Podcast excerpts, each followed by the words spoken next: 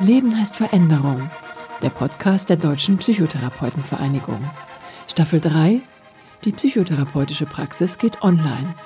Aktuelle Erfahrungen und Einschätzungen.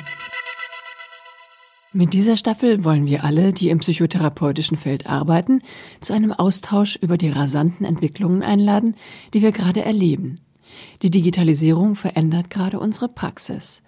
Vor allem mit der Videobehandlung haben viele Kolleginnen und Kollegen aktuell Erfahrungen gemacht, aus denen sie interessante Schlüsse ziehen. Hören Sie, was Sie über den erweiterten therapeutischen Raum denken, wie Sie die therapeutische Beziehung erleben. Treffen Sie einen Informationssicherheitsanalysten und hören Sie Einschätzungen zu Apps und Blended Therapy. Lassen Sie sich informieren und anregen. Ich bin Martin Schirsig, Informationssicherheitsanalyst. Schau mir also die Sicherheit von Informationen verarbeitenden Systemen an, hauptsächlich IT-Systeme, beispielsweise Apps. Schau, ob die sicher sind, bewerte diese Sicherheiten, gibt dann auch Ratschläge, wie man das verbessern kann. Was mich an der aktuellen Entwicklung, besonders im Gesundheitswesen und auch mit Blick auf die Psychotherapie interessiert, ist, es gibt immer mehr Nutzenversprechen. Kreative Anbieter, die auf den Markt kommen mit kreativen neuen Lösungen. Und ich schaue mir dann solche Systeme aus der Sicht des Angreifers an mit dieser Neugier um, ich sag mal, es zu ermöglichen, dass wir neue Technologie auch nutzen, ohne dass wir an diesen Risiken danach scheitern müssen. Thema dieser Folge Datensicherheit unter der Lupe. Dieses Interview wurde vor der Corona-Krise aufgenommen. Die meisten Gesundheitsdaten, die in unserem Gesundheitswesen anfallen, fallen ja beim Leistungserbringer an, beim Arzt, Psychotherapeuten und werden dann auch dort gespeichert und werden uns höchstens auf Nachfrage zur Verfügung gestellt, analog als Papierausdruck oder auf CD, das kennen wir. Dann gibt es aber neuerdings auch viele, ich sag mal, diese Wearables, diese äh, Gesundheits-Apps, die wir privat nutzen. Es gibt immer mehr, ich sag mal, technikaffine Nutzer, die auch gerne Daten über ihre eigene Verhaltensweise, ihr Leben aufzeichnen und die auch so speichern, wie das eben am komfortabelsten ist. Und das ist eben nicht immer nur auf dem eigenen Gerät, auf dem diese Daten anfallen, sondern bei den verschiedenen privaten Anbietern, die das, äh, ich sag mal, ermöglichen.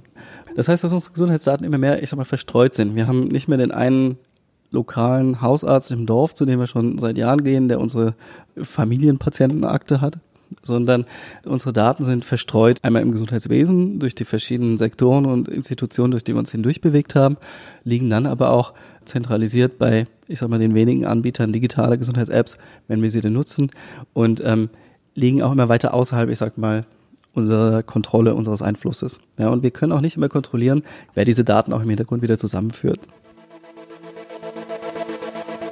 Die Suche nach der Sicherheitslücke.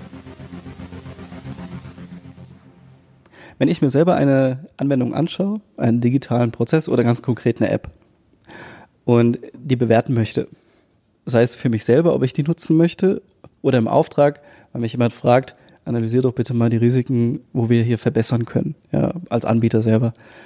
Ähm, dann ist der erste Schritt, diese App in den Schraubstock einzuspannen und zu schauen, wie verhält sie sich, wenn ich da dran herumfeile und Dinge ausprobiere, für die diese App eigentlich nicht gedacht ist.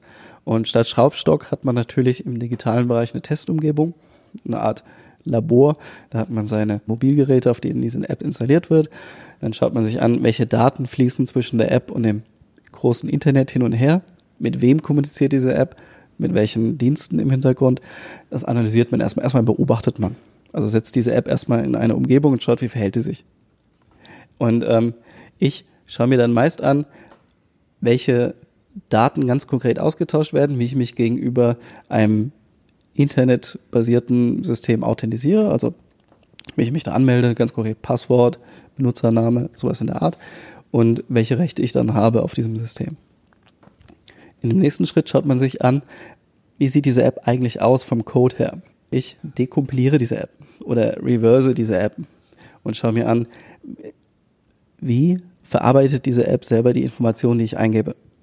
Und welche Komponenten sind noch in dieser App, die vielleicht versteckt sind, die man so nicht sieht von außen. Das ist eine statische Analyse. Die Kombination aus einer statischen Analyse plus diesem dynamischen Verhalten, wie diese App kommuniziert, wenn ich sie nutze, die ergeben dann schon ein sehr umfangreiches Bild. Da fehlt immer noch die Seite des Anbieters dieser App. Die meisten Apps funktionieren nur, wenn ich sie mit einem Server, einem Backend zusammenschalte, sodass die Informationen, die ich in der App eingebe, zu diesem Server geschickt werden im Internet, dort verarbeitet werden und irgendwann bekomme ich Informationen zurück. Und diese zentrale Komponente, dieses Backend, diese Cloud-Speicherung, diese Komponente ist meist die, ich sag mal, anfälligste für Angriffe. Denn dort ist das Schadpotenzial am höchsten. Dort werden zentral Daten von allen App-Usern verarbeitet.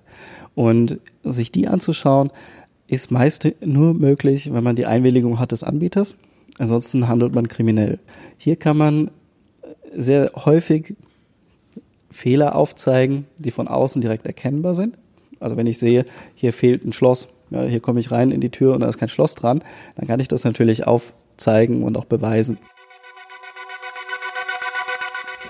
Man versetzt sich ja, wenn man eine Sicherheitsbewertung macht, beziehungsweise Risiken aufdecken will, dann sehr, sehr gerne in die Perspektive des Angreifers und nimmt sozusagen dessen Rolle mal an und spielt so ein bisschen Theater. Ich bin der Angreifer, wie komme ich jetzt am besten da rein?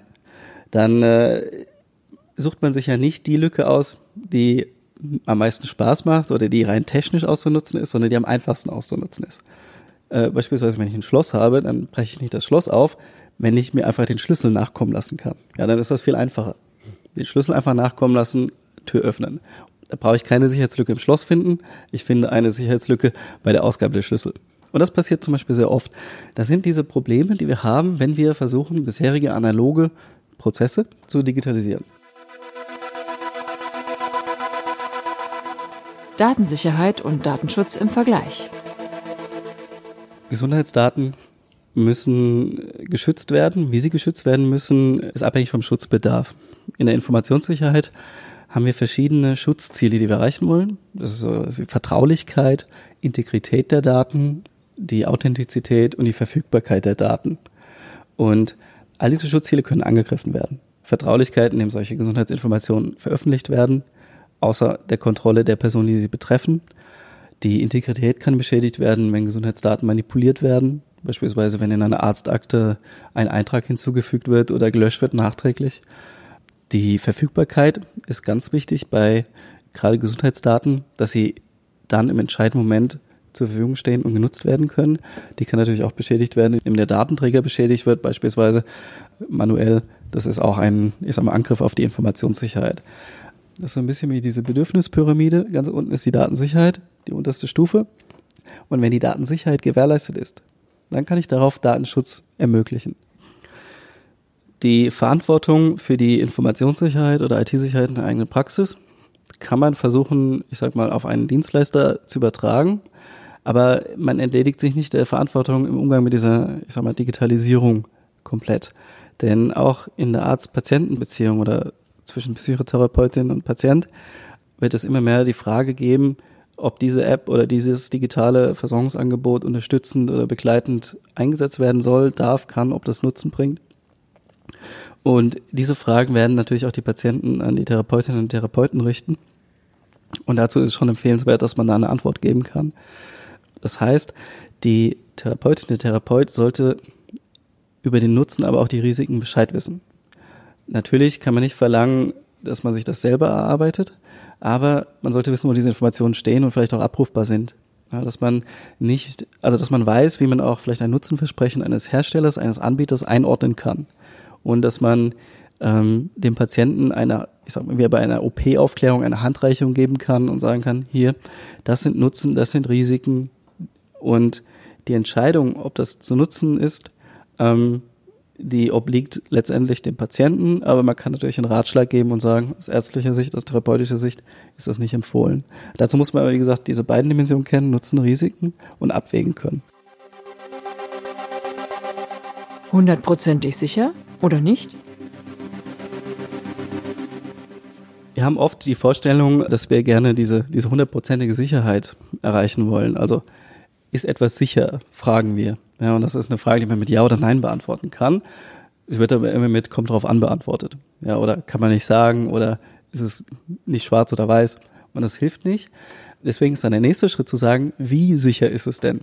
Ja, also wir kommen nicht an die 100% Sicherheit ran, sowohl im analogen, in der, im realen Leben nicht, als auch in der real existierenden digitalen Welt. Das schaffen wir einfach nicht. Aber wir können Risiken quantifizieren. Also nicht nur qualifizieren, sondern wir können auch sagen, wie hoch ist in etwa so eine Eintrittswahrscheinlichkeit und wie hoch ist dann der Schaden, der daraus entsteht. Also die Höhe des Schadens können wir sogar viel präziser vorhersagen als die Eintrittswahrscheinlichkeit. Aber wir können schätzen, beispielsweise aus historischen Daten oder aus Vergleich mit anderen Anwendungen. Dann sehen wir beispielsweise, gut, solche Angriffe, die gibt es alle paar Jahre oder alle paar Jahre ist zu erwarten, dass hier äh, Daten in einem Datenleck veröffentlicht werden, sowas in der Art. Und dann können wir sagen, okay, ähm, wir haben hier einen Schutzbedarf, der ist sehr hoch. Wir haben eine Eintrittswahrscheinlichkeit, die ist sehr gering. Und der Schaden, der da entsteht bei, ich sag mal, einem möglichen Angriff, der wäre dann vielleicht mittel oder vielleicht hoch.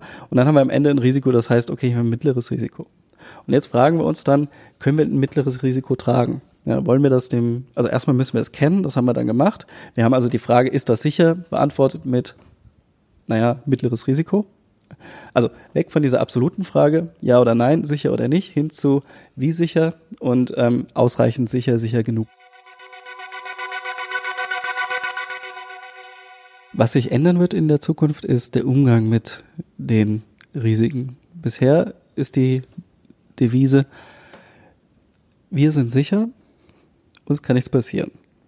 Und allein das Eingeständnis, dass doch etwas passieren könnte, ist schon ein Schritt zu viel, der ist nicht erlaubt. In den Köpfen wird das nicht gedacht. Denn das gilt immer als Eingeständnis der Schwäche. Und das wird sich ändern müssen, zwangsweise, und das tut es sich auch, hinzu, wir haben hier folgendes Sicherheitskonzept.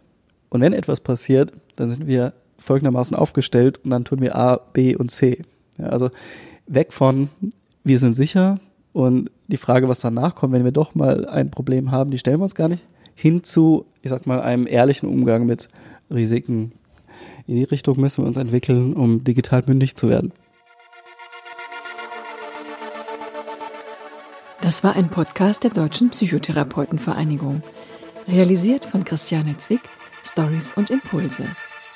Die nächste Folge hören Sie auf der Seite der DPTV. Sie können sie auch auf Spotify und Apple Podcasts abonnieren. Wenn Ihnen der Podcast gefällt, empfehlen Sie ihn gerne weiter. Wir freuen uns auch über gute Bewertungen und Anregungen. Sagen Sie uns, welches Thema Sie interessiert. Die Mailadresse lautet podcast.dptv.de.